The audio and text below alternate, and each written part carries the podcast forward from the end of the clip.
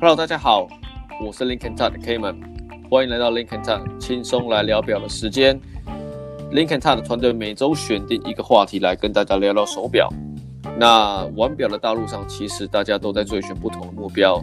那每一个玩表的人，其实心中都有个预算。那这个预算该怎么去分配？你想要追求的是一个玩表的值，还是一个玩表的量？那这一笔玩表的预算，你打算怎么花？预计一年可以买多少手表？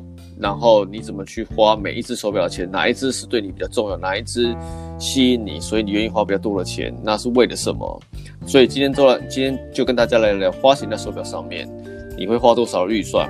如果你是预算是无上限的，那其实你可以私讯给我们，我们会乐意来帮助你预算花不完的这个困扰。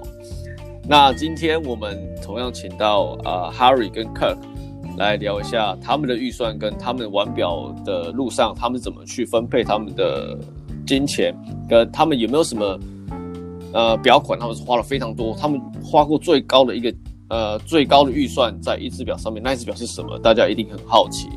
那刚好 Harry 最近也入手了不少新的手表，要不要跟我们来聊一聊？Harry 老师，我基本上我一年其实没有特别设定要买表的，所以就是买买到底就对了啦。你就是那个没有预算，到底看今年一些新的喜欢，给了没？啊？你买了你的阿当给了没？还没，阿当给一直没有挑到喜欢的啊。你看你的预算原本是多少，然后就分来分去，然后你要你又买了一只 Boss 的马友啊，所以你真的很爱买。你是没有预算的人，不是有预算，你是没有预算的人。我是没有特别特别预算啊，但是就是说，有时候最近看到什么觉得不错，我就会考虑买这样。你看到什么因为之前就会买就对了，你也不管说它是什么，你也没有特别的一个族群的手表，一个类型的手表，你会。想说我就花在这上面吗？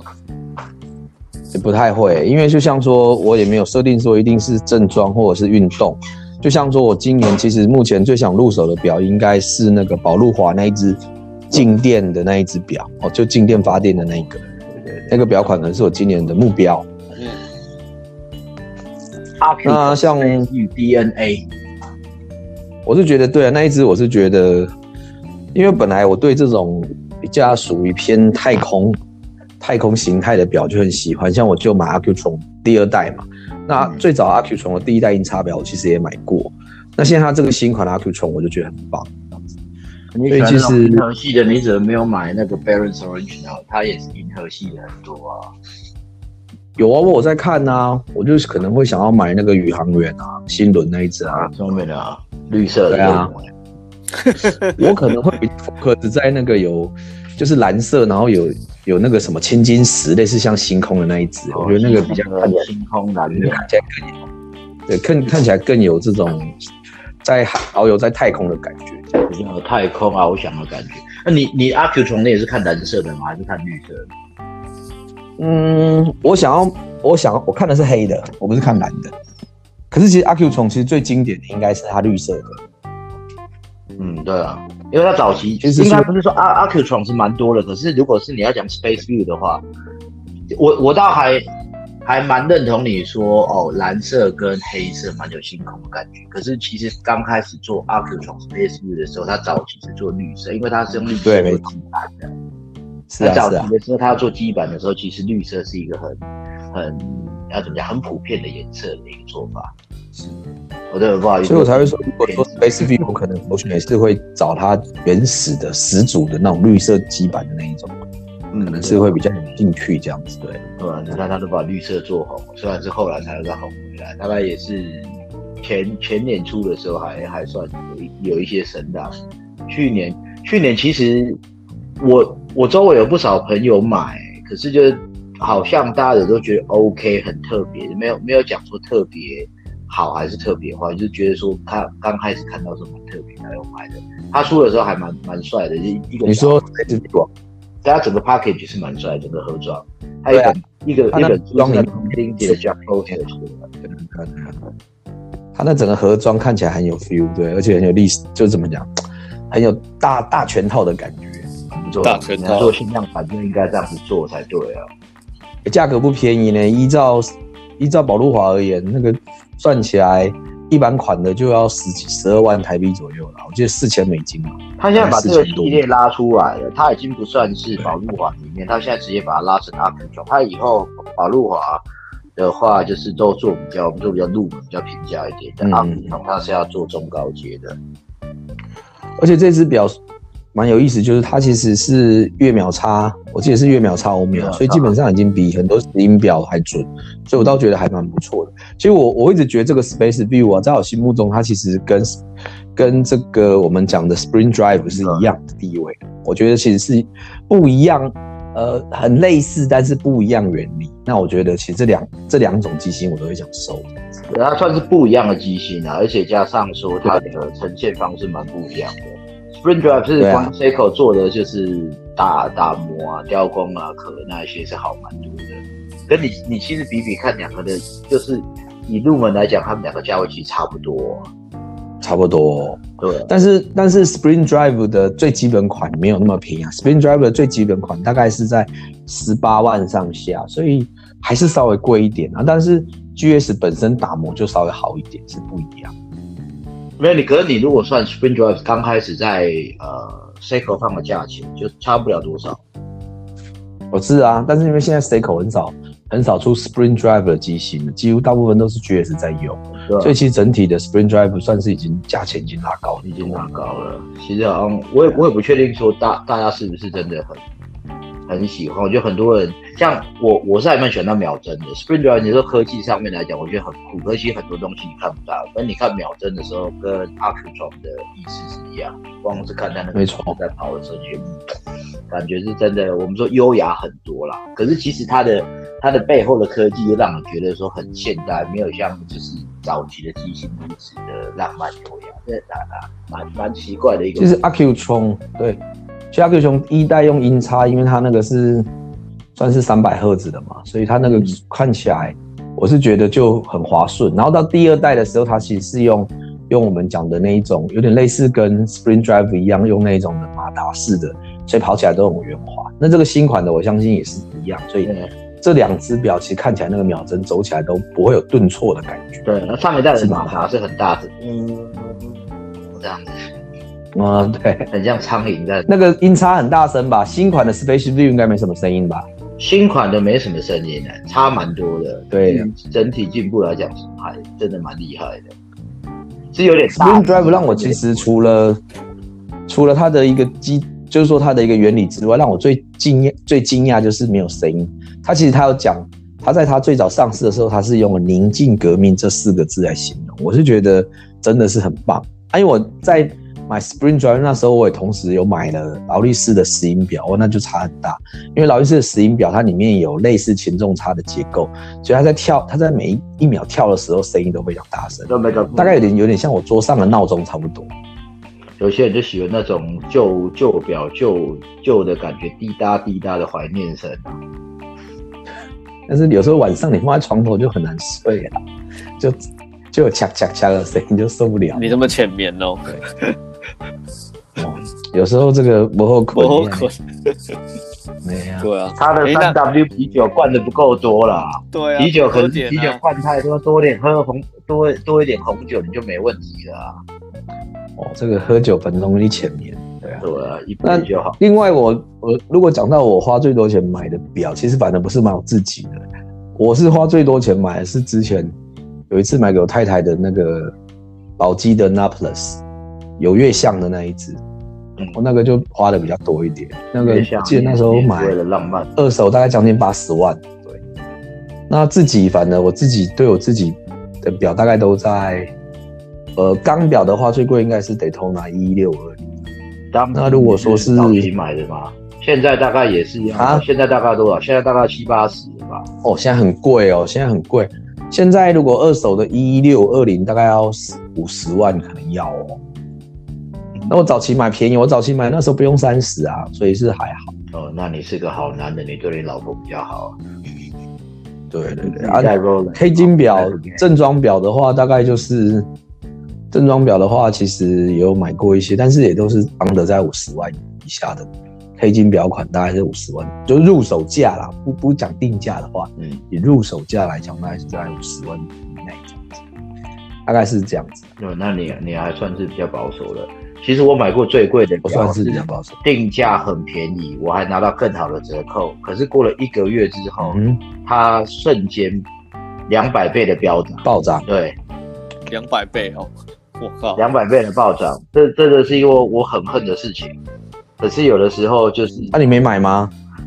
呃，隔了几年之后又买了，可是买了之后就觉得说啊，为什么这样做？真是有问题吗？还是不锈钢？然后我又买了这么多 Reverso，就是为了它，是因为它是绿面跟它是伦敦，然后拼了命去买，嗯、自己都觉得自己有病。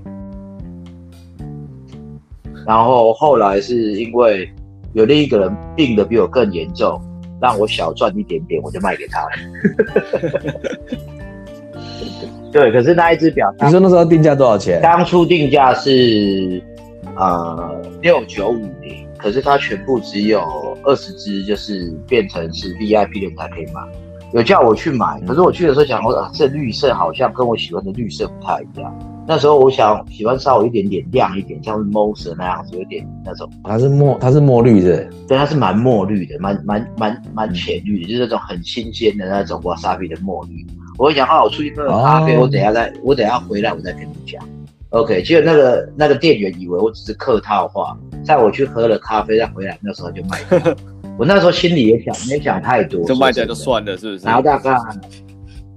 反正我也没人想要，他也帮我一个忙。那过两天之后，我再看 Chrono24，我那时候要找另一只表，然后就想要看一下打打个伦敦棒跳出来，然后说这个这个神经病，这只表居然要卖十万镑。嚯！我想说谁会去花十万镑买这个东西？有病！结果后来第二只、第三只，十万镑、二十万镑、十八万镑，我想说，Oh my god，我错了，我真的是瞎了。搞错错错。你说本来是多少？六千六千八百磅，六九五零，大概类似六九五。可是我我我在我在积家 JLC 的本店的折扣是还蛮有利的，我大概不到三千八我就可以买到了。哦，那真的很划算啊！我不知道，所以你说到后来最贵的时候是看到几磅？我看到最贵的，我有看过二十五万英镑。哇，那真的是像你讲的，飙涨算是八十倍。对啊。如果你入手价那八十倍哦，真七七千块没有没有入手，变二十五万。我如果那时候没记得在三八多，我还有朋友可以帮我退税，你就知道我大概可以拿多少，大概三千镑。哦，真的便宜，三千磅变成二十五万。哎，他人家人家是为了让你 VIP 特价才偷你去买，你要想你可能之你之前你 Reverso 买几十只，他才愿意。找你去买这个，对，那是买多，可是就是说，这这就是一个很奇妙的事情。就呃，我觉得很多事情都是一个一个循环。你不要买很多的时候，你就觉得哇，好像很爽，这个收藏。可是有的时候，真的，你你表一定会坏嘛，还是要换电池，就觉得啊，我这么多都没在带，然后放在那边，嗯、到最后都是拿一大堆维修，就变成收藏。我就跟自己自己说，我是个实用，我不要买那些有的，一些有的没的我不会带，你就想到。你再抛售一些，然后再换只好一点的，所以就是我就说这是，刚刚也是 Kev 在讲说一些质与量的东西。你好，会，假如说你一一个月赚赚赚十万好了，你可能说 OK 拿个一万五可是你三四个月没买，之后就像 OK 我有三四万可以买，就会想说哦买好一点点，可是每个月都买，可能分散。没再带，这就是很多很多就是玩表的人都会有这种感觉，说啊，有时候尤其这几年比较早期在玩的时候，跟现在比起来就觉得表贵了，可是又常来看就会痒。OK，好了，这个差不多退而求其次，就很多东西都这样，像呃像 Moser 好了，Moser 我早期也是买的，可是后来觉得说哦，其实很便宜，对，很便宜，早期买候很便宜，可是不觉得它真的很特别，重点它又不是很耐用。然后有的时候觉得，我你像我们在工厂的，有时候带它觉得可能太太精致还是太亮，就想买便宜一点，反正要买那个面，你可能所以你说同样的东西就变成有很多的替补品，所以你跟质能量之间，你又在想要 CP 值，就像呃你说像 Reverso 我刚刚讲的伦敦版好了，三四千我觉得很便宜，二十五万我觉得没有这个 CP 值，我就觉得我自己有病，我不是盘它。就像就这样，你像你的 Rolex Daytona 一一六二五零，你现在买，你就觉得说是真的值得吗？要当投资还是当收藏？早期买的时候你买便宜三十几万，你也拿得到。现现在应该不可能了吧？我现在如果叫我买一六二零，我是不会买。现在一六二零，我是叫我买，我是不会买。说实在，因为在我心目当中，我是觉得这个表很好，可是我觉得现在这个价格离谱。哎、欸，那你还没讲，你最后最后你买伦敦，你是花了多少钱？我 我买了二十万，真的是有买二十万英镑？没有啦，十万哦，十万，对，哦。没有，你看三三千三千块不买，花十万三十倍。没有，我们不买哦。我是我是在考虑，你要先想清楚，再考虑。可是其实平平心而论，在那个时候出的时候，我真的，嗯，那时候其实我有一段时间也没有去积家了，就觉得说，因为那时候积家的维修开始变很高，时间又拖得很长，我会觉得说自己表好像有点太多了。所以他邀请我去的时候，我就想说啊。去了好像不买又不太好意思，然后去了就因为说真的看了那时候真的不喜欢，就人的品味在变。嗯，那么对你去的时候你就觉得说我不是很喜欢，然后在想现在在想哦，好像可以买一点东西。很多的东很多的时候是真的是你隔了几天之后你才觉得说哇，其其实我如果当初买我就赚很多了。这个然后自己又可以带，是那种爽快的心情，到最后是为了那种爽的心情就是圆梦的心情，所以我很快我就把它脱手。哦，我买那还好了，没什么，没有赔到，还有小赚，不错啊。对对对，可是其实有很多表，我我不确定买表的这种心态对不对啊？就是说，很多的时候我就想说啊，买了，现在比较不会，可是以前都会想说哦，买了好像戴得到，然后不会赔，然后长期会会赚，所以到最后。像我如果现在还是抱着这个心情的话，我可能就只会买，可能只买 A P 劳力士跟 B P 而已。我就觉得玩表就没有这么有趣。你把太多真的是看表的本质以外的东西全部加进去，玩起来就很痛苦。喂，基本上我是不会为了听得到吗？我听得到啊。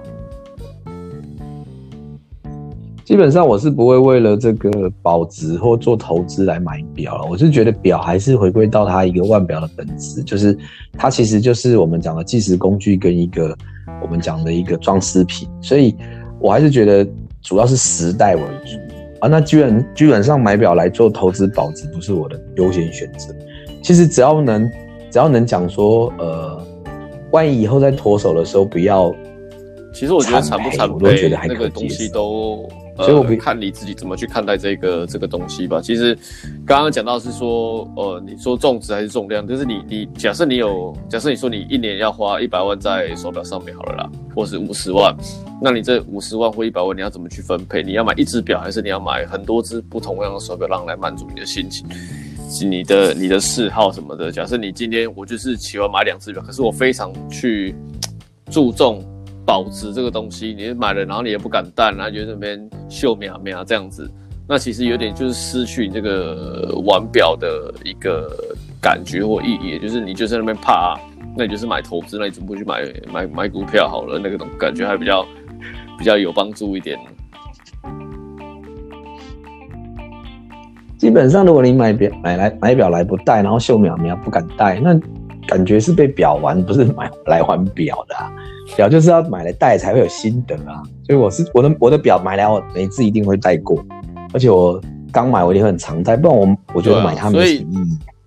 这个其实买来不戴很怪，我不知道像像台湾的一些表，就是说大家在买表，然后大家不是都会 po 自己的手表在论坛上面或者在 Facebook 上面，然后你看到其实就是说。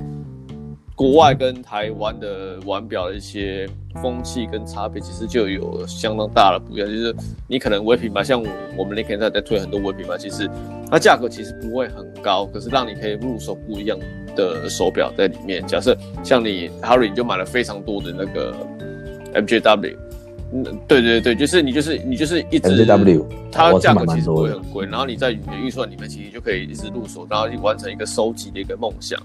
可是。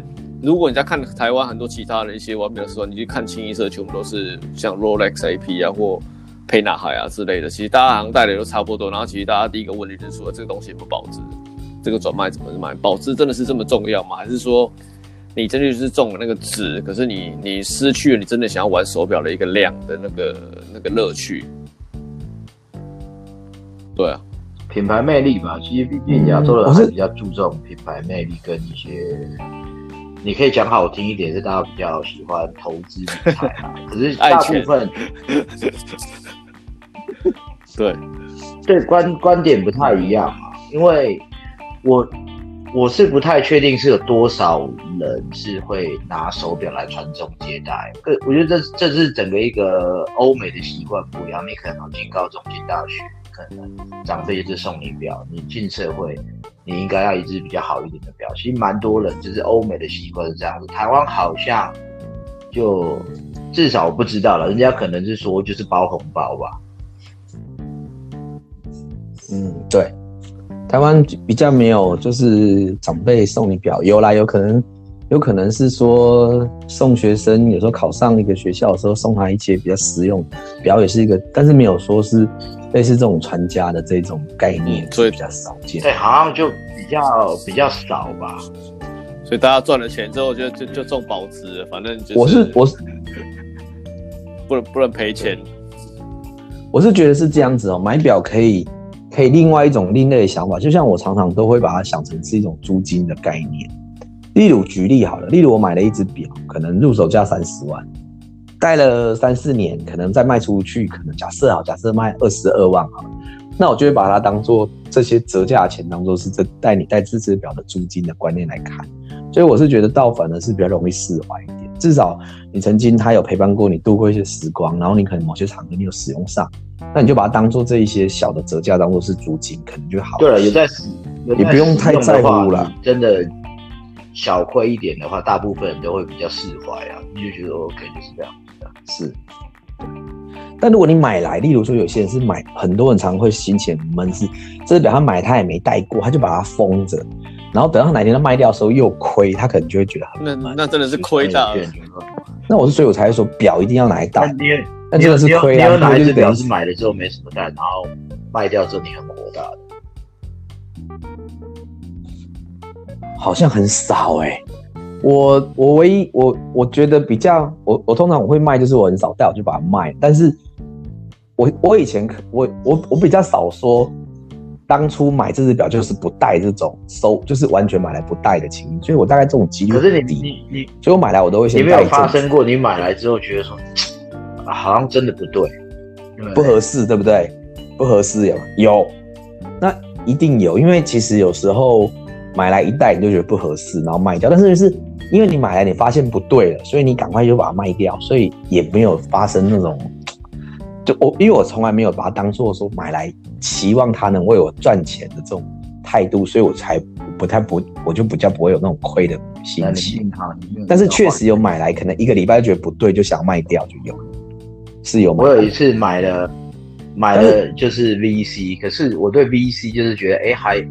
我都还蛮喜欢 VC，可是从来没有说要买 VC。我讲的大概十多年前，嗯、然后那时候就常参加很多表具的人，然后刚好有一个朋友，他说：“哦，你你要常出国，你要买一支那个 Royal Eagle 有两体时间的。”然后我就很不喜欢酒桶，哦不错，皇家一嘛，喜欢酒桶型。对，然后他说这种酒桶型最适合戴你的手，讲讲讲讲讲，我说哦好吧，然后刚好我手上没做，我也不是很想要留的表，我就跟他换，再贴他一点钱。OK，然后他又说，哦，然后我就戴一戴，越戴越不对，觉得在我手上很怪，然后又很肥。因为其实酒桶型的话，如果手腕不对的时候，嗯、它旁边那个就是角度不对，戴起来会很丑。我戴了一一两个礼拜之后遇到他，我说，哎、欸，你到时候要不要换回来？然后他也说他也很喜欢那一只表，我们就想说要不要换回来。他说没关系，先戴来看，的话你越戴越喜欢。但我又戴了两个月。我还是觉得很不喜欢，我会去找他说：“哎、欸，要不要把它换回来？”他说：“不好意思，我的那只表已经卖掉。”我说：“你要不要买回去？” 然后他还跟我讲说：“其实我觉得戴在我手上的很丑，你慢慢卖吧。”砰！我又花了两回把它卖掉，亏了一大堆钱。对，所以不要不要不要。其实你你这种经验我也，你你这种经验我曾经有过，但是我不是被朋友骗，我觉得你可能受伤比我还深。我是。我是那时候大概在十多年前，我去逛表店，然后那时候我我其实是想要去买一只表，就那时候你知道有一些，你知道有个品牌叫做 Hoga，你知道吗？嗯、就是台湾人去瑞士收购的表厂，嗯、然后那个老板就一直给你推荐说，他这个表很像 CP 值很高之类的。然后后来我当天就买了一只，就是好像是逆跳，忘记了。然后我回去我就当晚就觉得非常不对，所以后来我隔天一早又跑去跟那老板换了 BOSS 的 Moonface，BOSS 的 Moonface 才这样。所以我是戴了一个晚上，对。但是但是波尔的 Moonface 蛮特殊，是因为它的那个好像在四点钟的月相。然后后来我就戴那个波尔的 Moonface，但是其实我有曾经那种感觉，就是这个表一拿到就觉得不对。通常你拿到不对的感受，我是觉得只有越来越强烈，很难会越戴越好。我发现就是你一戴上去就觉得不对的时候，就不要硬买。所以我每次都像我之前我写那个买表停看听，就是一定要试戴，而且你一定要觉得合适再买，不要硬买。买了我都觉得会越来越不对，很少有什么哦，越看越对眼很难啊，就会推坑。其实你只要买，对了，买你喜欢就好。因为其实说实在的，有些表再怎么夯，戴在你手上不合适就不合适。就像我一定不会买几个表，第一个，依依我的手大小，我绝对不会买 off show，因为我戴那个 AP 的 off show 一定是戴不下，就就放弃。所以我有些表就是我自己确定是雷，我一定不会买。那 Panerai 的 Panerai，所以还是一定有个人的。要买很多只，你也带不下啊。哦，我看，哎、欸，你又不是没有那个沛纳海。沛纳海还还好，因为沛纳海，我觉得沛纳海跟那个，因为你知道吗？通常方形的，或是或是那种八角形的，它其实三十八、三十八、三十七就已经直逼比较偏圆形的四十。所以我觉得那个还比整形的更大。三角形的或什么造型的八角形的原因吧？那是因为它的那个表耳到表耳跟它的里面啊，表耳的原因呢？表耳对于它表耳它前面有延伸啊，所以就像说。呃，Official 我可能不会买，然后另外那个 IWC 的 Engineer 其实也不适合，所以有有几个表款我大概就会明确。那你说像像沛纳海，因为它线性表，它它如果是这个一九三八线性表，或它一九四五的那种表壳，它是有一般正常的表耳的，我都觉得比较可以接受。大归大啦，对，看起来还是。所以有一些那种比较特殊的表，我可能就比较不适应。其实你刚才讲的皇家音也有点类似这种延伸性的表耳，所以有可能是嫌大吧？不是嫌大，我我我蛮注重就是侧边的表耳，也不是侧边，而是表的侧边。边你如果说它肥肥的一块，它的打磨又不够，呃，你那像很很多手表，它都说表面要打磨啊，中间要拉个线啊。但它如果整个是亮面的话，它用圆弧的一大块，旁边看起来就很肥，又不是在吃苏许还是吃鲍鱼，要这种很圆润的感觉，看起来就戴在手上的感觉真的，看起来像乌鱼子的感觉，真的很多。你改天可以去看看那个，它它那他那个系列被被取代掉，我其实我也不意外。正面是还真的蛮漂亮，表盘做的蛮漂亮，呃，是啊，真的。其实这几年，这几年他这个系列应该完全没有不见踪影了。但是他这几年倒蛮夯的，是他新款的 Overseas 卖的蛮好，很多人在找。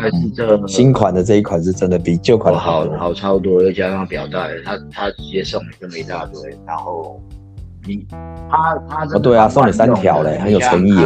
你看自动上面又有日期，然后又有超薄的，然后你说什么 QP 什么什么有的没的它都有。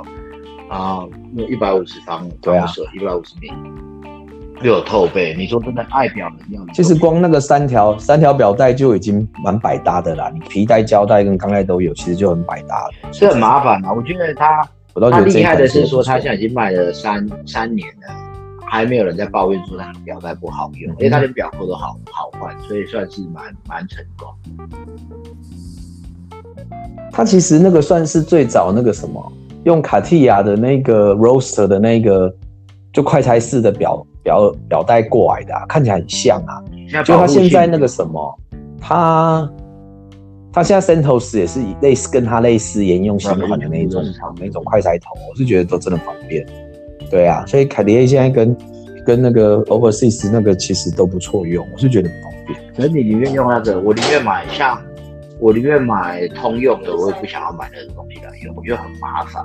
你你反你就限制了自己啊，是没错啦啊，那个就是说，万一哪一天你表带坏掉的时候，就就要付出很昂贵的代价，因为那个毕竟它那个头是很特殊啊，你只能买原厂，外面很少买得到 T 用，对啊，只是但是五级会不会能克啊？就是麻烦。卡铁的可能，你看卡铁到现在你都找不到，就是第三方的的，就是使用版，VC 的你更不用想。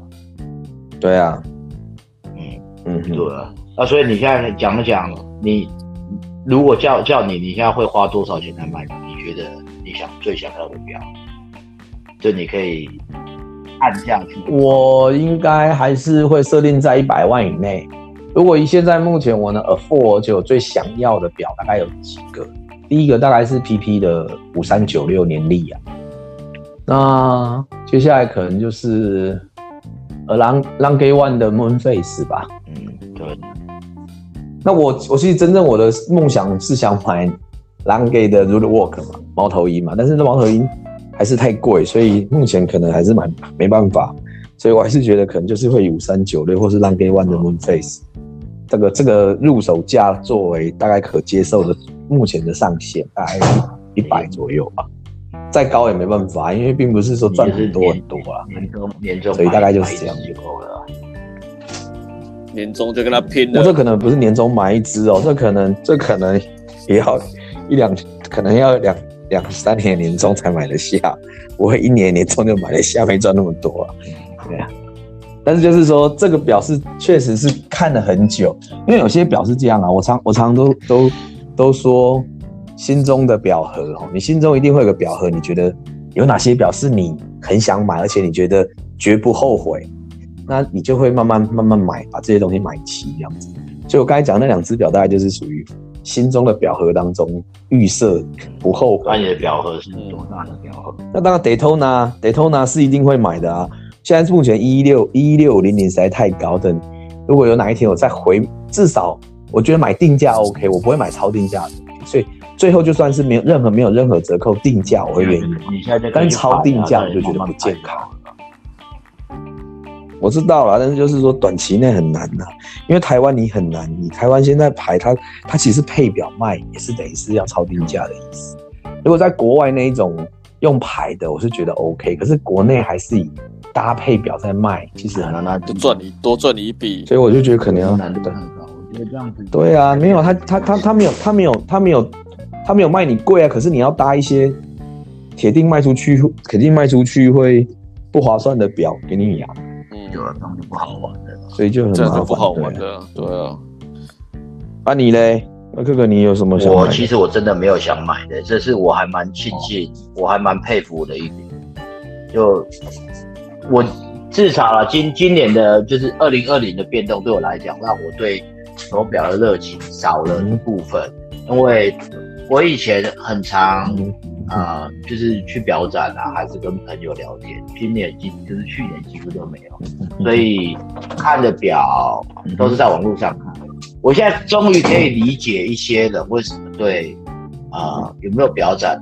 其实我看了很多台湾的什么二零二零的总结，很多人都说啊没有去表展对我来讲没差，反正在线上发布是很好的。可是对我来说，我我很多朋友，我们可能是一年就是见了一两次面在表展。里面大家一起边走边聊天，但是有地缘性的关系，因为对我来讲，可能是一个多小时、两个小时的一个一个旅程，三个小时我就到了嘛，一一定是以内嘛，所以我们可以很多人约好一整天就在那边讲，所以你可以看，可以聊表，代表，我觉得四代表真的差很多。然后当然有的时候还有一个坏朋友在旁边跟你东东讲西讲，你你会看的东西跟买的东西很多，而且收收集到的观点就非非常不一样，我会觉得蛮有趣的。所以就会会有一个目标在。今年我的目标反正就是少少蛮多的啦，就好像觉得哎、欸、都都可有可无。那当然，嗯，可能是又又有那个跟那个廖廖哲宽师傅在用一些东西，他也是就是帮我做一些我想要的东西。然后我还在等一只 Garrick，就觉得也还 OK。嗯，那好像就。觉得还好，因为我我去年买了两两两只比较贵的，后来都卖掉了。然后 N B F N B F F 今年跟呃 Moser 做那一只，我也还算蛮有兴趣的。可是我要的那个绿色棒一下子就没了。你是看那一只头被乱的，还是那个另外一只？哦，因为价格我觉得还还是在可可负担，不不会太辛苦的。的一个价位内，我现在可能，呃，就没有没有这么常出。如果说二零二零，就是你没有常常去很多 party，你根本就不会想要带很很好的表，很炫的表，就当做实用性。像其实我今年带很多实用表，真的就是 smart watch，就我也带很多，可能都是场合就没有必要说这么的 fancy，说真的，所以好像就觉得就比较一般实用，就可以看时间就好了这样。对啊，所以我就觉得说还 OK。像你说，呃，我也买了几只 Barons Original Barons，我也觉得说我我我觉得它很特别，我戴了在家里很爽。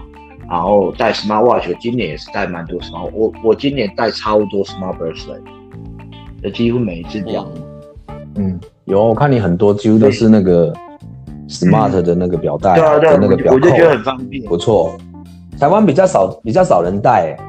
国外好像很流行，台湾几乎都是直接买 Apple Watch 居多。嗯，可是比较很少用我们机械表加上那个。比较少人在比较少人在说这个东西，也比较少会有一个话题性。对，大家智慧型表带很少用。看看这个东西，这我觉得这也是台湾大家玩表的一件比较狭隘的地方，因为大家看的东西可能受到的那个知识可能没有像国外这样子比较多、比较广，因为毕竟他们那边可能有时候看到是第一手资料，然后台湾。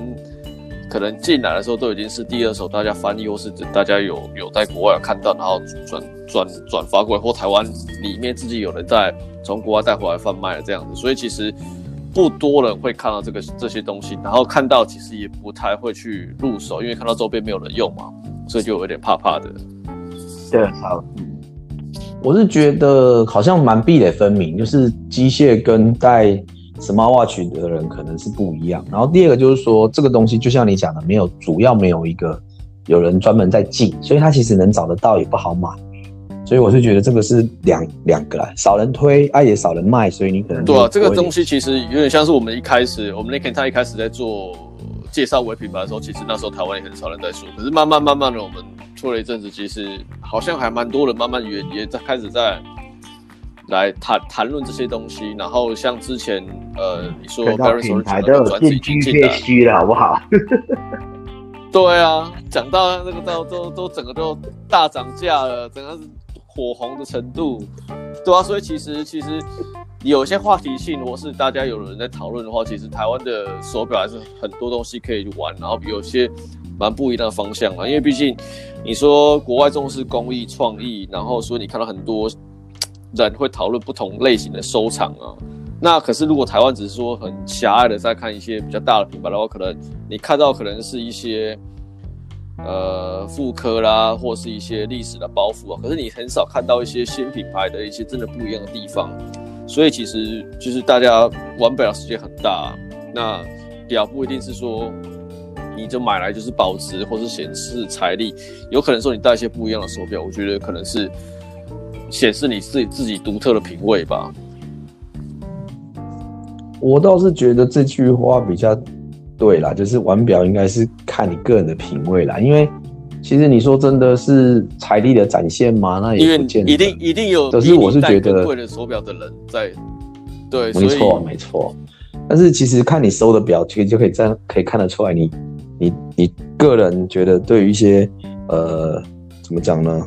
就是你的一个生活品味，其实是可以从那边看的。对啦，最便宜的手表，像像 MCW，我就觉得是不错，不贵。然后你戴起来，因为你看看你整个 Harry 老师，整个看起来都有非常有品味，整个人都帅气的起来。没有，Harry Harry 收了一百多集，结果根本 到底他是什么个性也不知道，就是一个花心种子，什么都爱。浪子，对，这就是他品味的缩影。欸、没有，但是我其实，哎、欸，但是其实我那个关于那种，就是有这种太空太空的那种造型的，我倒收了算，好像还蛮多的。那先回过头来，太空造型，你说哪个？太空造型那一种。太空哦，我就是有像这个 Pasa 那个 Pasa Pasamatic 啊，然后还有那个什么那个宝路华的另外那只 LED 的表啊，然后我还有像那个什么，我还之前有那个 Sinclair Earth 啊，然后甚至像之前那个英国那个叫什么可以换面盘那个牌子，我还在啊，那个叫什么？呃，你记得吗？英国单针表可以换面盘那个，呃，Clark 啊，对啊。哎，你还这是这这种比较特殊的表，都是有的。也是地球仪。有啊，Single Earth 啊，就 Single Earth 那一只，那一只我是，哎，我买不少。我我那我跟你讲，其实我很少买超定价的。我买那一只二手是超定价的。Single Earth 不好买，我买了大概呃七，我算起来应该买了七八百英镑。那一只我那一只也是让我亏大钱的一只表。嗯，我买了，然后就说哇，这个怎么这么粗，这个怎么都不对，看时间怎么不行。呃，我也我也是觉得它它机出还蛮酷的一颗球在那边很酷啊，它那个玻璃真的很酷啊。早期的时候，对对对对，一颗地球，至少那个时候我没看过这么特别的表。爸买的根本不能带，每天去工厂都怕撞到它。后来要卖还卖不出去，便宜的卖，那也是我一个梦魇啊。居然这样子，这人家那种，这很这是很多人的 dream watch，你居然把它写成是你来的。这这个讲到说，不是不是每一个人都都是是同一套东西啊。一个是梦幻手表，一个是梦幻手表。对啊，就是我喜欢，不代表你喜欢，所以我说才才有这么多不一样的东西啊，品牌才越来越多嘛。而不是说每每个东西价位高低都都一定是大家都都负担得起啊，都不一样啊。你看，像刚才你说一下，像文炳，反正 OBD 后来做的那个，现在大家都觉得很帅，我连碰我都不碰，因为我已经有学，我已经学乖了啊。对啊，因为你已经有梦魇，所以就是说他看一看，偶尔还是觉得很帅，我就知道说那不适合自己嘛。所以我已经知道我自己的风格是什么，就不用了。可是我觉得 O V D 跟 Sinclair 二十比起来，是 Sinclair 二十比较激突一点。O V D 很粗啊，O V D 是还好。这个写过他 review。对啊，还好不是我写的，我在做自己。他的东西真的比较粗一点，可是整个市场，对他整个市场来讲，他还是有一个特别性的。他当然是做工是稍微比较粗犷一点，但是就是说他的构想上面是不错了，而且他那个球体的。球体的带有是很少见，就算就算在现在也很少人做，而且整个整个全全夜光的这种做法是比较少。就是说，如果以一个，对啊，如果 如果以一个设计来讲，它其实是有它的一个，说实在，它的设计理念算有有出来了。现在你说做的这么凸的，我其实那个 Colon 的 Bubble 也是也是蛮蛮凸的。哦，对了对了。但但是昆仑就是以它那个 bubble 就是凸面作为它的一个、嗯、怎么讲，它的创意啊特色啊，嗯，对啊，没错。好了，今天大家讨论了这么多，其实大家也都知道，其实玩表还是重视一些质量，还有可以量也可以质量啊。我是说的是说品质，然后然后品味，然后再就再是数量上，大家当然可以越玩越多越好了。其实不要局限在一些。固定的手表花了大钱，然后又秀苗苗，然后什么都不敢玩，什么都不敢戴。可是手表就是拿来戴的，然后当然可以越接触越多越好。那今天谢谢大家分享了许多玩手表的一些心得跟故事啊，然后下一次我们再来换一个不同的主题来跟大家聊聊。那今天的主题吧。我今天都不知道我要怎么去写的。我每一次先有一个主题，对，今天有先随便讲个主题，然后发现聊聊就还是聊了很多，还是聊了四十几分钟，所以对啊，今天就是一个闲聊了，闲聊。对啊，就是跟我们的跟，我们感觉好像开了一个腕表清谈节目一样，和大家随意聊表了。对啊，大家其实也不用设限，腕表也是不用设限，没错，有一个方向，然后就是去走，看你走到哪里是。其实就是都是很轻松的一件事情。那今天谢谢大家，然后下一次下周我们再来跟大家空中相会，拜拜，见面。